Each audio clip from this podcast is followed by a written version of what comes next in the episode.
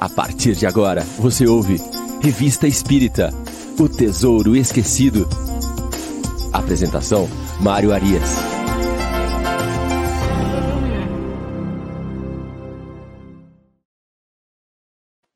Olá, bom dia, amigo ouvinte da Rádio Idefran. Estamos de volta com o programa Revista Espírita O Tesouro Esquecido. Hoje é sábado, dia 17 de julho de 2021. Estamos aqui abrindo a manhã de programas de sábado da Rádio Idefran. Agora, Revista Espírita O Tesouro Esquecido. Às 10 horas, hoje com a apresentação de Fernando Palermo, nós teremos o Livro dos Espíritos em Destaque. E às 11 horas da manhã, com a apresentação também luxuosa de Chico Cruz, nós teremos o Evangelho no Ar. Então, nós vamos até o meio-dia com programas ao vivo para você. Muito bem, hoje nós estamos no nosso programa de número 69. Excepcionalmente, esse nosso programa de hoje não é ao vivo, portanto, nós não teremos aqui o comentário dos nossos amigos internautas. Semana que vem nós voltamos ao vivo, tá certo?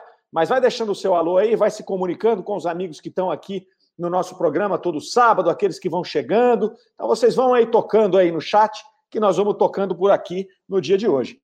E nós vamos seguindo no mês de maio de 1859. É, nós estamos na terceira parte já de maio. Tivemos aí artigos bem interessantes que estiveram presentes neste fascículo da Revista Espírita. E hoje nós vamos dar sequência aqui, já caminhando para o final deste mês é, de maio de 69. Bom, Kardec, então, começa este artigo que nós vamos tratar hoje, falando a respeito de uma refutação de um artigo que havia sido publicado no jornal Leoniverse. Então, ele vai dizer ali que na edição de 13 de abril, o último, nós estamos em maio, então em abril, esse periódico havia publicado um artigo de autoria do Abad Chesney, uh, falando ali uh, longamente sobre o Espiritismo. Kardec faz uma ressalva aqui logo no início do artigo, dizendo que normalmente teria deixado esse tipo de artigo sem resposta, como tantos outros que eram feitos ali criticando a doutrina espírita naquele momento. Então, Kardec não ficava trombando com todo mundo que colocava um artigo criticando a doutrina, ou criticando o próprio Kardec, ou os espíritos, enfim. Né? Mas que, neste caso, ele tinha a satisfação de reconhecer é, primeiro, a elegância do Abad Chesnel em falar, né, porque normalmente a, os opositores eles eram muito agressivos, é, des, desrespeitosos. Né? Nesse caso, não. O Abad ele foi elegante, ele fez um longo artigo ali, é, diferente do tom que normalmente se vinha. Mas é, ele mereceria uma resposta não só por esta elegância que ele apresentou na proposta, mas sim também porque o artigo, o artigo comete alguns erros muito graves né, que poderiam atrapalhar aquelas pessoas que estavam se aproximando pela primeira vez da doutrina, e, sobretudo, uma menção à Sociedade Espírita de Paris, que levaria as pessoas a também terem uma ideia muito errada do que era aquela sociedade. Então, aí, Kardec fala: não, não tem jeito, vamos ter que refutar, e como ele sempre fazia, ele faz de uma maneira ah, muito estudada, muito cautelosa, né, para poder embasar todos os pontos que ele, que ele gostaria de apontar ali. Então, já que ele vai fazer uma refutação, ele faz uma refutação direito. Era um artigo longo, era um artigo que trazia vários pontos contrários à doutrina espírita. Então, Kardec vai se dignar a, a elucidar cada um desses pontos, né, a refutar cada um desses pontos. Para nós, estudiosos da doutrina espírita, é importante observar essas refutações com cuidado, também as colocações do Abade, não é? porque vai também nos esclarecendo né, acerca de alguns pontos que até hoje, né, mais de 150 anos, a gente às vezes se confunde com alguns pontos. Então, é sempre interessante observar essas colocações, sobretudo porque elas são feitas aqui do ponto de vista de Kardec, do ponto de vista do próprio é, codificador. Bom, Kardec então faz o quê? Coloca na íntegra o artigo do, do, do periódico Le Universe e depois ele vai refutar, para que as pessoas, os leitores da revista espírita, pudessem compreender o que está acontecendo ali. Então ele começa ali falando, a primeira parte do artigo, ele já vai começar, o Abade, né? Vai começar ali a fazer uma menção de que a, o espiritualismo, a doutrina espírita, ela tinha por objetivo substituir a religião. Então ele começa com este argumento. Então ele vai dizendo ali, né, que todo mundo conhece o espiritualismo do senhor Kozan. Esse senhor Kozan era um filósofo espiritualista da época. Ele viveu de 1792 até 1867 e ele era criticado pelos materialistas, posto que era espiritualista, e era atacado pela Igreja Católica, porque ele trazia ali alguns é, conceitos que batiam de frente né, com os dogmas da empresa católica, da, da, da, da Igreja Católica. Então ele começa ali, né, dizendo que todos esses, todo mundo conhece esse espiritualismo e todo mundo conhece né, que é, é, os interesses dessa filosofia em se substituir pouco a pouco as religiões. E ele faz uma parte aqui dizendo que essa filosofia espiritualista, ele está falando, né, não especificamente ali da doutrina espírita nesse, nessa introdução, ele vai dizer que ela é muito sedutora, né, porque ela é muito simples e ela apresenta uma maravilhosa eficácia. Né? Então, ele está falando ali é, da sobrevivência da alma, da comunicação com os espíritos. Então, é, é, esses aspectos que são simples seriam apresentados por ele como sedutores. Né? Na visão dele, provavelmente, o caminho para a evolução é bem mais penoso, né? tem que passar lá pelas, pelos, pelas indulgências, né? pela venda das indulgências de preferência. Mas muito bem, ele continua aqui é, falando sobre, sobre esta questão, né, da, da, desta filosofia espiritualista ter o interesse de é, se sobrepor à religião, e aí ele começa a mencionar como eram feitas as sessões da Sociedade Espírita de Paris.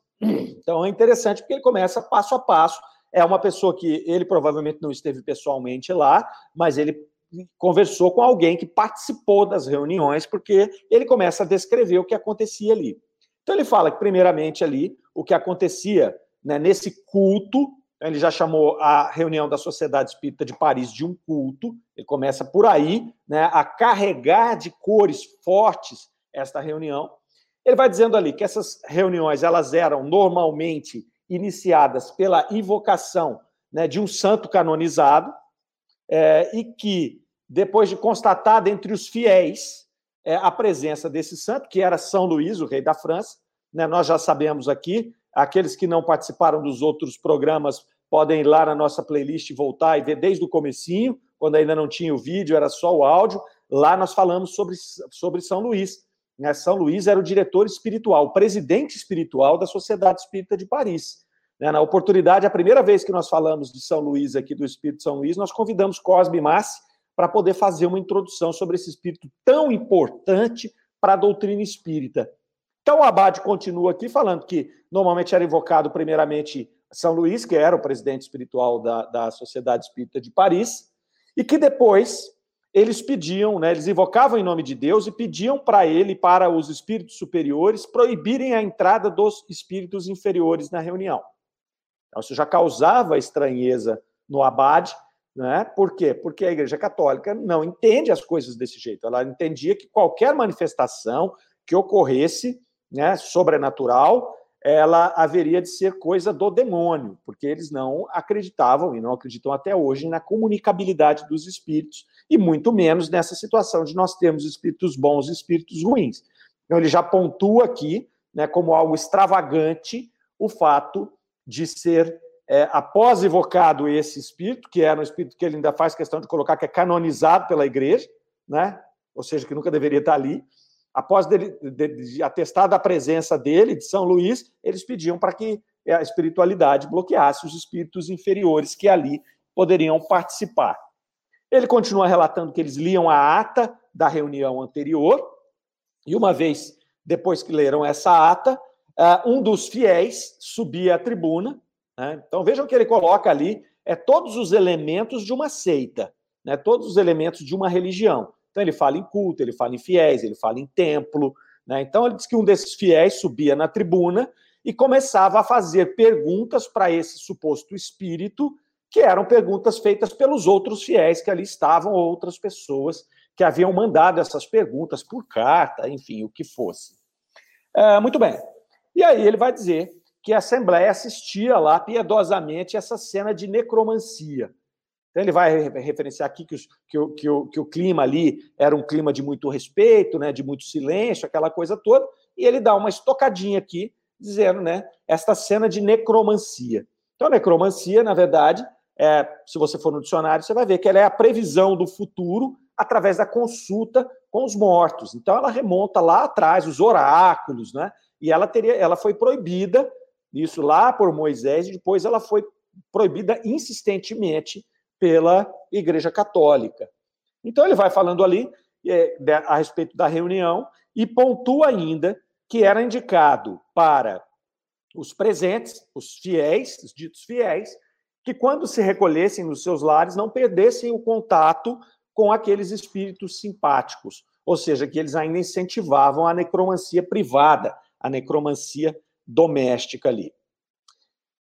Segue então, depois dele fazer essa primeira introdução e essa apresentação do que seria uma reunião da Sociedade Espírita de Paris, não fosse as cores fortes que ele pinta ali já para fazer esse terreno em que ele vai trilhar daí para frente no artigo, a descrição da reunião está correta, né? Evoca-se em nome de Deus, começa a conversar com aquele espírito, pede proteção para os espíritos inferiores não adentrarem no recinto e, e começam as perguntas e segue a vida da reunião ali, né? Que, que eles faziam na, na Sociedade Espírita de Paris. Pois bem, Aí ele fala: ó, seríamos levados a crer que uma religião que consiste unicamente na evocação dos mortos seria muito hostil à Igreja Católica. Então, aqui ele já comparou né, a doutrina espírita com uma, uma religião, que ele já parte daí. Né? E aí ele falou: ó, seria muito comum que ela fosse hostil à Igreja Católica, uma vez que ela já começa com uma evocação que é uma proibição que a Igreja Católica faz diretamente aos seus fiéis. Mas aí ele coloca uma coisa interessante. Né? É, por isso que Kardec respeitou essa colocação dele. Ele vai dizer: olha, esses sentimentos né, mesquinhos, por mais naturais que possam ser, não são sentimentos dos fiéis daquela religião. Então ele alega o seguinte: que os, os espíritas não nutriam nenhuma animosidade com relação aos católicos, à Igreja Católica, ou à religião católica, ou aqueles que professassem essa reunião. E ele vai mais longe. Ele ainda diz que, olha, eles ainda aceitam o evangelho e aceitam a vinda de Jesus e a vida de Jesus como exposta pelos evangelistas. Então ele faz essa ressalva, né? Talvez aí a religião ficasse mais perigosa para ele ainda, não é? Uma religião que não é hostil à Igreja Católica, uma religião que aceita Jesus, que aceita o cristianismo, não é? Então, que aceita a, a, a vida de Jesus como ela, como ela veio. Então, quer dizer, é, é um inimigo diferente, né? É um inimigo que não é um inimigo comum, porque você, a igreja lutou por mais de mil anos contra o, o, os muçulmanos, mas era um inimigo declarado, que não aceitava Jesus, que não aceitava os ensinamentos do Cristo, que não aceitava os evangelhos. Né? Então ele vai dizer que esta nova seita, esta nova religião que estava tentando superar a Igreja Católica e todas as demais religiões, ela apresentava essa característica diferente. E aí ele vai dizer ainda que ela, esse espiritualismo, segundo esses fiéis, essas pessoas que o seguiam, eles tinham a, a, a ideia de que esta doutrina iria dar ao evangelho a interpretação que lhe faltava. E até aqui ele está certinho. Né? Nós imaginamos, né, nós, nós temos ali, a partir dos, dos ensinamentos de Kardec e dos espíritos, não é? a, a compilação de Kardec dos ensinamentos dos espíritos, que a doutrina espírita ela é a terceira revelação que vem a esclarecer, a levantar o véu sobre os ensinamentos do Cristo. Então, até aqui, ele não disse nenhuma mentira. Né?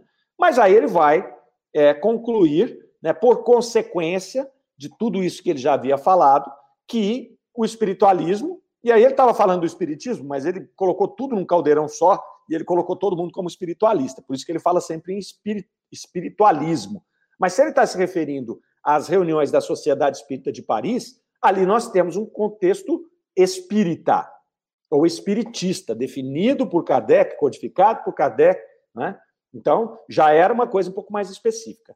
Mas ele vai dizer ali que, por consequência né, desta relação com o infinito e desta é, pretensão ali de alargar o cristianismo, ela se colocava como uma religião. Então, ele vai ficar aqui meia página uh, descrevendo sobre isso. E aí ele vai fazer outra crítica um pouco à frente, né, falando que esse espiritualismo ele seria a forma mística do erro, né, cujo teólogo seria o senhor Jean Reinaldi. Esse senhor Jean Reinaldi é outro filósofo francês, né, que viveu de 1806 até 1863, na revista espírita de 63, por ocasião da morte do senhor Jean Reinaldi, é, existe um artigo lá falando dos precursores da doutrina espírita, então eles fazem várias homenagens a esse filósofo. Né? Ele é autor da obra Terra e Céu, né? Terri et Ciel. Meu francês é uma porcaria, então eu vou traduzir para Terra e Céu, que aí a gente já não fica é, é, servindo aí de, de chacota, porque francês é bem ruim mesmo, meu. Bom, aí ele vai admitir esse autor do Terra e Céu, uh, o senhor Jean Reinaldo, ele vai admitir o progresso dos espíritos, né? É, progresso indefinido das almas ali, e como consequência desse progresso indefinido, ele vai encontrar a necessidade, isso filosoficamente, de que houvesse a pluralidade das existências. Então, para que haja esse processo de progresso indefinido das almas, é preciso de um instrumento. E qual seria o instrumento? A pluralidade das existências, porque eu preciso recomeçar de onde eu parei. Então, aqui ele já, esse filósofo espiritualista, ele já começa ali, ou por intuição, ou por né, ou intuição filosófica, ou por intuição espiritual, sabe-se lá é, de que forma, ele já começa a, a, compreender ali que é quase impossível em uma vida, né, um espírito que fosse criado no momento da sua concepção né, e tivesse uma única vida até o momento da sua morte, é impossível esse espírito se purificar. Impossível. Né? Se nós temos como modelo Jesus, pode olhar, quem conseguiu sair do zero e chegar a Jesus em uma vida de 70 anos, de 80 anos? Né? Então você precisa de outras ferramentas para poder fazer esse processo evolutivo. E a ferramenta que ele encontrou era a pluralidade das existências, que não era ali nenhuma novidade, não é mérito né, do, do espiritualismo ou da doutrina espírita. E ele segue ali, né, dentro dessa crítica, falando que a ignorância em matéria de religião é que permitia que surgissem essas extravagâncias, essas leviandades. E que esse espiritualismo moderno, nós vamos traduzir aqui também para espiritismo, que esse espiritismo nenhum mérito tinha. Inclusive, não tinha o mérito da novidade. Então, olha, o que vocês estão falando aí não tem nenhum mérito, é apenas uma confusão oriunda da ignorância, né, do desconhecimento das religiões, mas não tem nenhum mérito da novidade. E aí ele vai dizer: olha, porque não precisamos nem nos remontar a Pitágoras ou aos sacerdotes do Egito, né, para poder verificar as origens desse espiritualismo contemporâneo. Aí ele vai dizer, no século XVIII, desde o século XVIII, a necromancia já representava um papel importante nas práticas do magnetismo.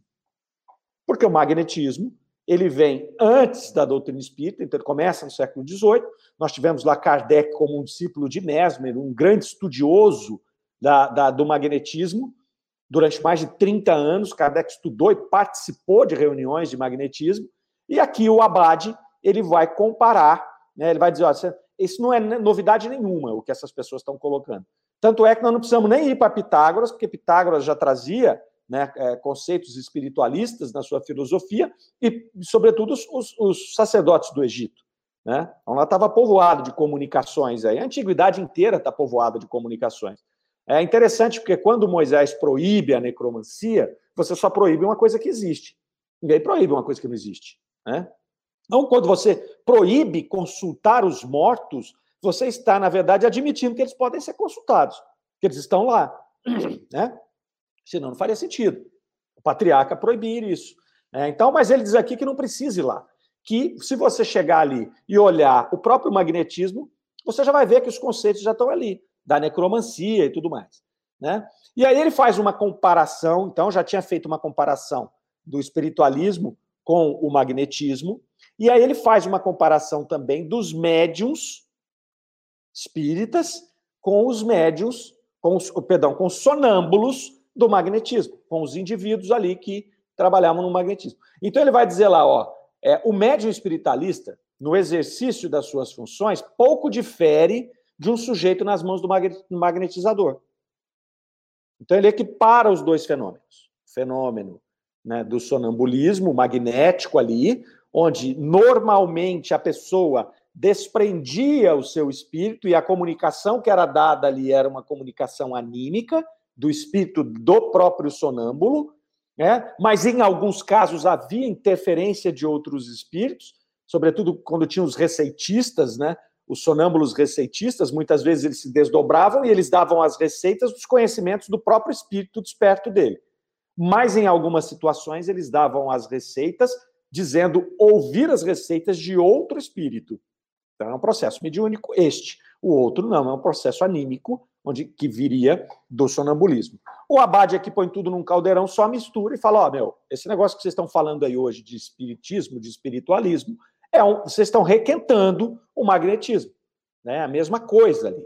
Né? Ele vai falar isso daqui e vai dizer que, na verdade, a curiosidade né, desse espírito privado aqui é, é, é, é o que vai fazer com que as pessoas se aproximem disso ali. E se por um acaso esses, esses fenômenos descritos por esta, é, por esta nova religião, como ele coloca, fossem verdadeiros, precisaria de outros princípios para explicá-los, que não, não serviria a questão da sobrevivência e da comunicabilidade dos espíritos, até porque isso é um dogma da Igreja Católica. Né? Eles não acreditam nessa possibilidade. E que aí o espiritismo seria apenas uma evolução do magnetismo. E ele volta a frisar que se esforça para tornar-se uma nova religião. Ele insiste bastante nisso aqui. Uh, volta a falar do senhor Jean Reinaldi, né, e apresenta a preocupação dele, Abade, com o crescimento da doutrina espírita e principalmente pelo nível dos aliciados. Então, por que, que ele vem falar isso? Porque naquele momento, no século XIX, o que ocorre é que com a explosão da doutrina espírita, milhões de pessoas acabaram aderindo às ideias espíritas, e no caso, sobretudo em Paris, ela era muito aceita nas camadas mais altas da aristocracia intelectual, né? Naqueles, naquelas pessoas que tinham conhecimento científico, que tinham um conhecimento intelectual. Então, não, ela não começou ali direto com, com ah, ah, com os trabalhadores, com os operários. Depois ela foi expandindo isso. Kardec vai lá falar com os operários de Lyon, mas ela começa nos meios intelectuais, na elite intelectual. Então o Abade ele faz essa, é, esta pontuação né, da preocupação dele com relação a, esta, a este crescimento, pela velocidade e pelos aliciados, pela qualidade dos aliciados. Né? Então, faz esse, esse, essa pontuação, e aí ele vem por um alerta final ali no seu artigo, ele vai trazer um alerta dizendo que esse progresso que essa doutrina está fazendo, é, por mais que ele seja lento, quando você olha no contexto mundial, ele é ininterrupto. Né? E que ele apresentava um mal, ele poderia fazer um mal às almas. Ele faz aqui um alerta final para que as pessoas se distanciassem desse tipo de conhecimento, desse tipo de doutrina, desse tipo de seita, como ele classifica aqui. Então ele fecha o artigo dele dizendo: tomemos cuidado para não emprestarmos à nova seita mais importância do que ela merece, mas a fim de evitar exageros que tudo amplia, não caiamos na mania de tudo negar ou amesquinhar. Então ele identifica na doutrina espírita um, um adversário à altura, um adversário que traz consigo o conhecimento é, de, de coisas antigas, que faz uma relação com o cristianismo, que aceita o Cristo, que alicia, nas palavras dele, a aristocracia intelectual, ou seja, as pessoas que estavam ali, né, as pessoas de ciência, as pessoas mais cultas da época. Ele apresenta essa, essa preocupação. Na verdade, esse artigo dele foi um artigo de combate e um artigo é, clamando né, para que as frentes, sobretudo da religião católica que ele professava, tivessem muito cuidado é, com essa nova doutrina que estava se espalhando ali. Pois bem, é, aí Kardec vai fazer, então, finalmente, a sua refutação. Ele coloca esse artigo na íntegra e nós vimos aqui, passando sobre ele, a importância capital disso, até porque, meus caros amigos, até porque, até hoje, essas mesmas críticas, exatamente as mesmas, são feitas.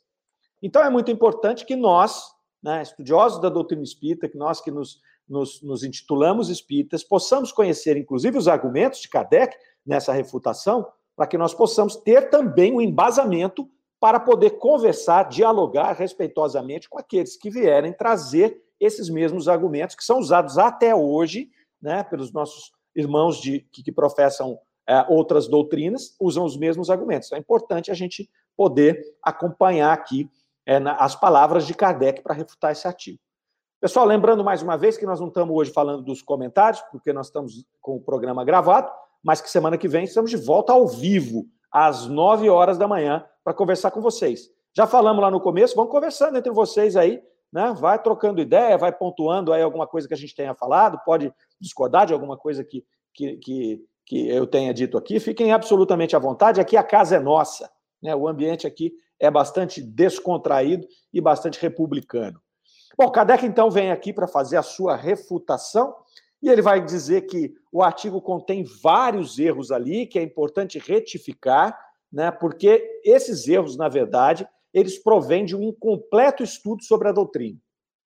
A gente já faz essas escusas ao abade, né? Não, tá tudo bem, tem um monte de erro aqui, mas é porque não estudou direito, né? É, não alega que é má fé do abade. Ele está dizendo, faltou estudar um pouco a doutrina para poder entender aqui. E ele começa de trás para frente a fazer a refutação. Ele começa dizendo ali que as ideias espíritas de fato aliciaram um grande número de pessoas, né? E que essas pessoas são conhecidas, são honrosamente conhecidos ali, né? E que essas pessoas de que ele está, é, é, as pessoas que ele está se referindo, que são essas honrosamente conhecidas, é, que são pessoas dessa aristocracia intelectual que ele chama ali, não são pessoas que se apaixonam por qualquer ideia. Então, eram estudiosos, né? eram pessoas que estudavam, que não iam colocar o seu nome à frente de uma doutrina fantasiosa, né? de uma doutrina que se baseasse apenas nas mesas girantes, que podem ser imitadas, não é? que podem ali ser, ser é, é, é reproduzidas por qualquer ilusionista. Não é o caso. Era o caso de pessoas honrosamente respeitadas, como ele coloca ali. Né? Ele fala também, Kardec, que outras doutrinas já tinham aliciado um grande grupo de pessoas. Né? Então, ele fala, outras doutrinas já aliciaram essa aristocracia intelectual, né? que também pode ser arrastada por utopias. Então, ele não está dando o aval aqui, né, é, a autoridade, só porque a pessoa é, é estudada né, e se aproximou da doutrina, só por isso é o aval de que a doutrina está certa. Não, ele faz a ressalva. Olha, esse grupo de pessoas, né, a aristocracia intelectual de cada época, já foi aliciada por utopias.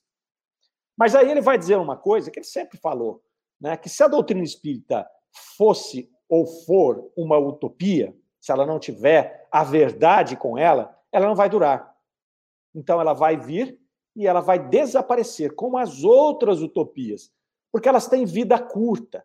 Então ele vai dizer aqui que a razão faz justiça a essas utopias. E que se assim for com a doutrina espírita, ela também sucumbirá. Importante essa colocação de Kardec. Por quê? Porque ele estava ali iniciando o processo de codificação. Isso era uma coisa nova. Né? A doutrina espírita tinha lançado, ele tinha lançado o livro dos Espíritos em 1857. Ele está nos falando aqui de maio de 59. Então, fazia dois anos que ele tinha lançado o livro dos Espíritos. Então, é, era uma doutrina é, recém-nascida para aquele momento. Então, ele tinha essa, essa, essa tranquilidade para dizer: olha, se a verdade não estiver com essa doutrina, ela vai é, sucumbir, não tem problema nenhum, como tantas, tantas outras. Kardec vai falar da velocidade, que outro ponto interessante é a velocidade com que ela se expandia, porque a doutrina espírita ela se expandia né, pelo mundo todo, então chegou a ter lá milhões de adeptos. Isso é outro ponto importante. Uh, e aí ele entra na questão da formatação da doutrina. Então, como o, o, o padre ali já disse que aquilo era algo que fazia mal para as pessoas e tudo mais, ele já vai olhando ali e vai dizendo: olha, vamos separar essas filosofias, vamos começar aqui a identificar né, o que é uma utopia comum, uma religião, e o que é a doutrina espírita. Então ele começa a fazer algumas distinções ali. Ele vai dizer que as, normalmente as doutrinas filosóficas elas são obras de homens. Então você tem a doutrina do filósofo ou da escola filosófica que seguiu ali, né? É, os ideais mais ou menos grandiosos, né? Mas e todas elas têm um chefe. Todas elas têm esse fio condutor, né? Que tem um chefe ali. Então, se nós pegarmos até o cristianismo, né? É, ela partiu dos ensinamentos do Cristo e ela tem ali como esse, essa referência é, Jesus. Se você for olhar as, as, filosóficas, cada uma tem o seu filósofo que, que, que originou aquela doutrina. No caso da doutrina espírita, ele vai perguntar de quem é o espiritismo, quem é o chefe da doutrina espírita, de onde ela veio. Então ele começa dando esse argumento, né, que ele não, ele não podia equiparar essas coisas, né, posto que a doutrina espírita ela veio de vários lugares, com vários espíritos, né, e Kardec nos colocava como chefe da doutrina espírita. Ele era apenas o codificador. E aí os espíritos superiores disseram, deixaram bem claro para ele no começo da obra que se ele não fizesse, outro estaria preparado para fazer. Né? Então ele vai continuar explicando né, que a doutrina espírita ela decorre de observações que cada pessoa pode fazer né, e que não é privilégio de ninguém. Né?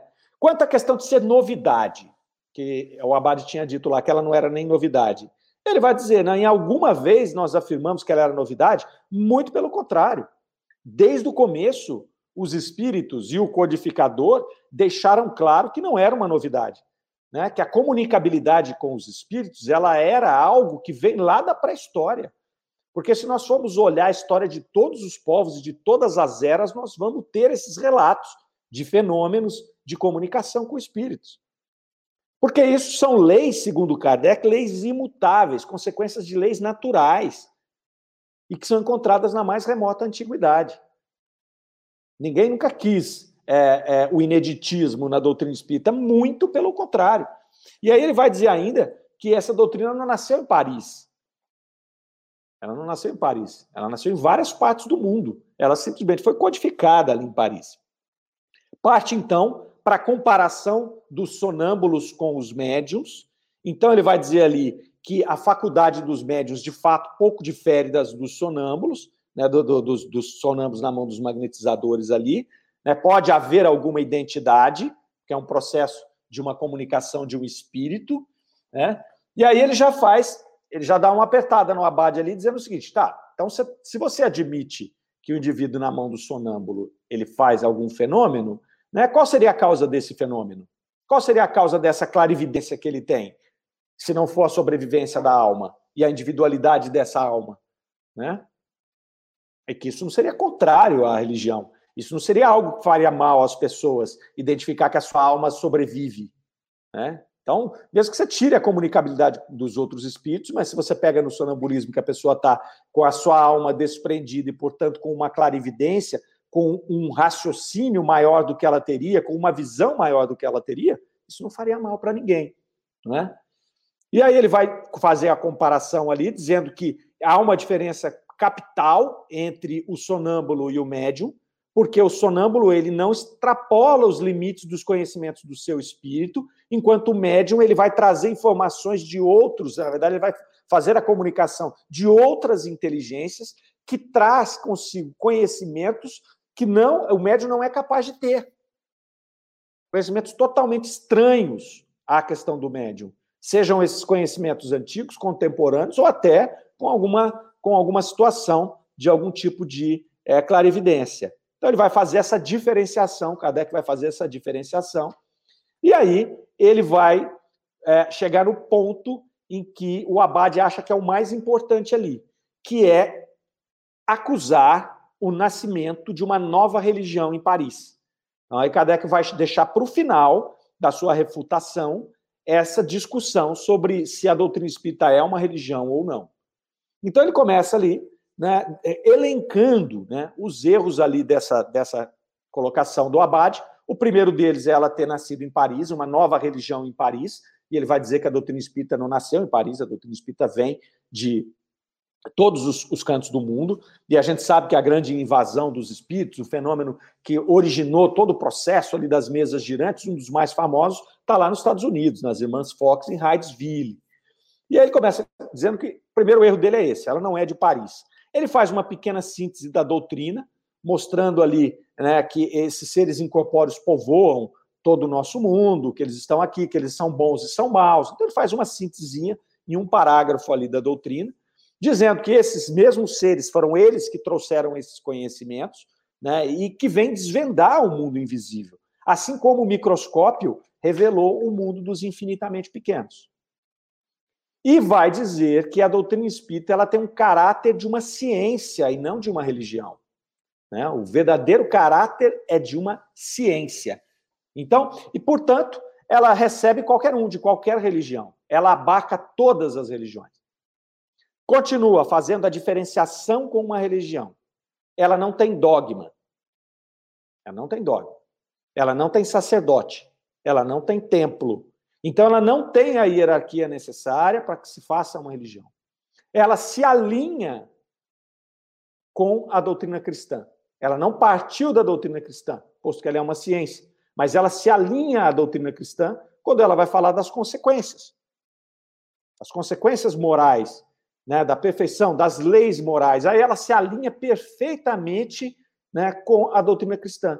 Tanto que os espíritos vieram mostrar que o modelo né, mais apropriado, modelo mais avançado que nós temos para seguir é Jesus. Então ela não tem culto, ela não tem templo, ela não tem ministro, como é que ela pode ser comparada com uma religião? E ainda ele faz uma parte aqui. Ele vai dizer que a má interpretação do espiritualismo no passado foi que gerou, foi a fonte do politeísmo. Porque as pessoas confundiam aquelas comunicações que eram feitas por espíritos, sem saber quem eram os espíritos, confundiam com deuses. E aí começaram a criar um deus para cada coisa. E aí virou essa confusão toda. Então, Kardec vai fazer essa pontuação. E vai dizer que a doutrina espírita ela é um auxiliar das religiões. Ela não tinha pretensão de ser uma nova religião. Ela estaria ali para auxiliar todas as religiões. É isso que é o grande propósito da doutrina espírita. Não, o espiritismo não é uma religião. Convencionou-se chamar no Brasil de uma religião, tanto que as pessoas perguntam para mim mesmo qual é essa religião, eu digo espírita. Né? Mas há um erro conceitual aí. Depois Kardec vai falar lá na frente né, que do a doutrina espírita é ou não é uma religião? Bom, do ponto de vista formal, ela não é uma religião. Mas se você considerar que, a, que a, essa religião é um alinhamento moral, é a proximidade com Deus e tudo mais, ele até afirma, não, você pode até considerar como uma religião. Isso não faz a menor diferença. Se eu falar que a minha religião é espírita, não é. Desde que eu esteja evoluindo, desde que eu esteja tentando me transformar a cada dia, meu rótulo vai fazer diferença nenhuma para nós. E depois ele vai falar da Sociedade Espírita de Paris, né? que foi onde o Abade começou. Então, Kardec vem de trás para frente fazendo a refutação. Então, ele vai dizer que a Sociedade Espírita de Paris ela era uma sociedade científica, não era uma sociedade é, religiosa. Né? Que eles tinham aquele recolhimento, né, aquela, todo aquele formato de se fazer a reunião, é, primeiro por respeito àqueles que já desencarnaram, né, que eles pediam a ajuda de Deus porque eles acreditam em Deus, né, então isso não tem nada de mais, nem nada de mal, e que eles pediam a proteção para não invasão dos espíritos inferiores, porque eles conhecem, eles sabem que eles existem. E sabem da necessidade de se proteger da interferência desses espíritos nessas reuniões sérias. E ele termina essa refutação colocando né, à luz o verdadeiro inimigo. Ele vai dizer: olha, o nosso verdadeiro inimigo, e aí é um inimigo comum, é o materialismo que a doutrina espírita não tem interesse em abarcar as demais religiões e se transformar numa próxima religião. Ela é um auxiliar das religiões, todas estabelecidas, que quiserem usar, posto que ela é uma doutrina, ela é uma ciência, então ela está aí para uso de todos, e para combater o maior inimigo, que é o materialismo. Esse inimigo é tão grande, mas tão grande, que ele foi capaz de superar toda a doutrina espírita na Europa não obstante a todo esse avanço que a doutrina espírita teve. Depois nós tivemos várias guerras, um crescimento do materialismo, e nós tivemos ali quase que uma extinção da doutrina espírita. Não fosse ela vir se encastelar aqui no Brasil, e isso é papo para outro programa, que lá em 63 nós vamos conversar bastante disso. Então, Kardec termina fazendo essa, essa sua refutação, falando é, a respeito do nosso inimigo comum. É o inimigo de todas as religiões, é o materialismo. É o indivíduo não entender, não entender-se como um espírito, não entender-se como um espírito imortal. Esse é o grande temor, porque aí tudo aquilo que nós vamos fazer muda de sentido. Então imagina, se eu me entendo como um espírito imortal, eu vou entender que essa minha vida é apenas uma parte. Se eu entendo que eu volto em outra encarnação, e se eu entendo que eu posso migrar entre, entre é, sociedades, entre países, eu estou aumentando né, a minha família espiritual. Se eu me volto para o materialismo, eu estou me fechando no egoísmo. Eu vou fazer agora tudo o que eu quero para a minha satisfação, para o meu prazer, porque a hora que eu morrer acabou tudo. não tem mais nada. E eu não tenho nenhuma empatia com ninguém que é de outro lugar. Porque também, se ele morrer, acabou tudo. Então, ele só é um concorrente meu. Então, isso traz reflexões filosóficas importantes. Por isso, Kardec vai fazer aqui esta, essa pontuação com essa né, ênfase de que o nosso inimigo comum é o materialismo.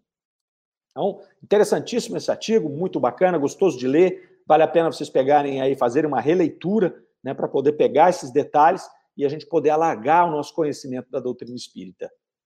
Bom, seguindo já para o próximo artigo, a gente vai chegando aqui no final do mês de maio. A Kardec vai trazer um artigo, Livro dos Espíritos entre os Selvagens, onde ele vai contar a história aqui é, de um indivíduo que, que viaja pela América do Sul. Vamos ver o nome dele aqui. Ele se chama Dom Fernando Guerreiro. É, ele viaja pela América do Sul ali.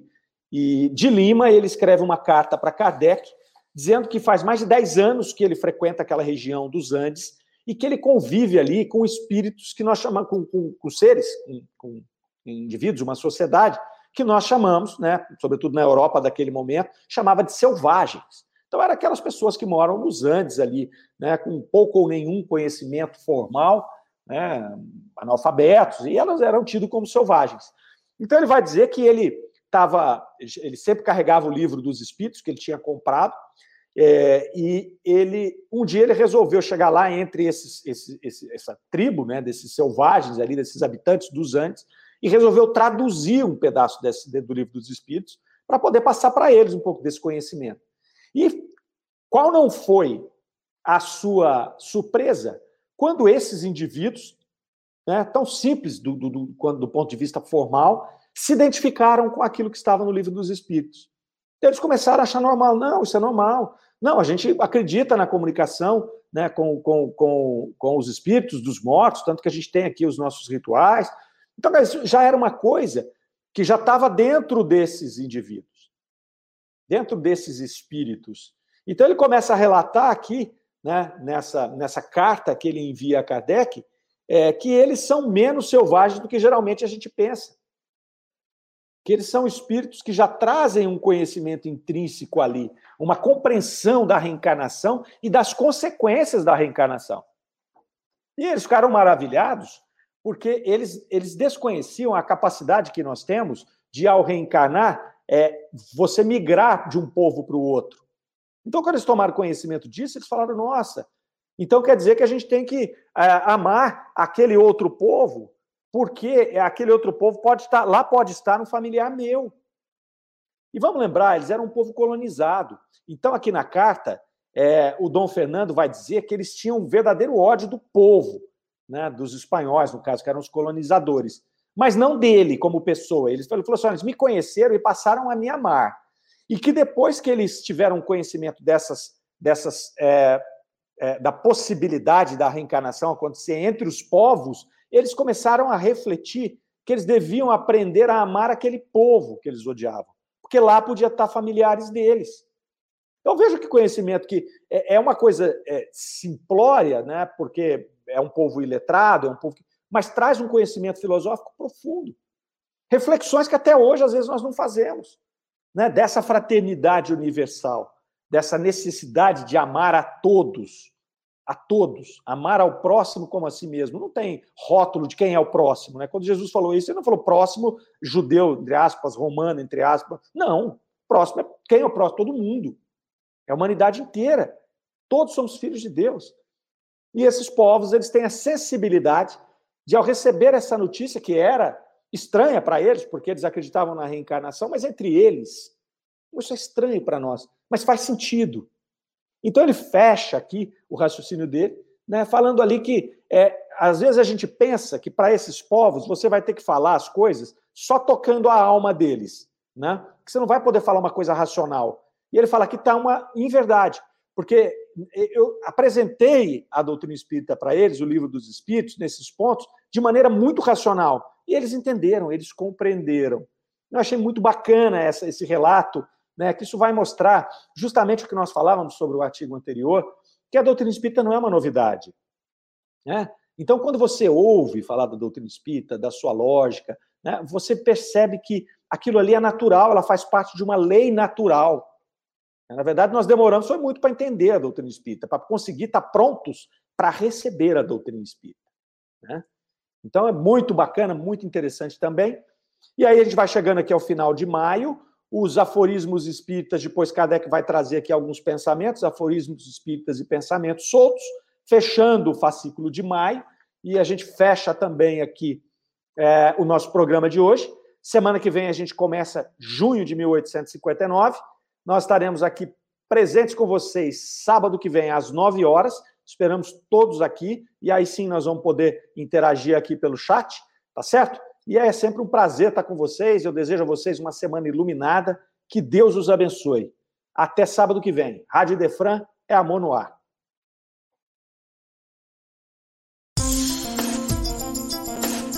Você ouviu Revista Espírita O Tesouro Esquecido.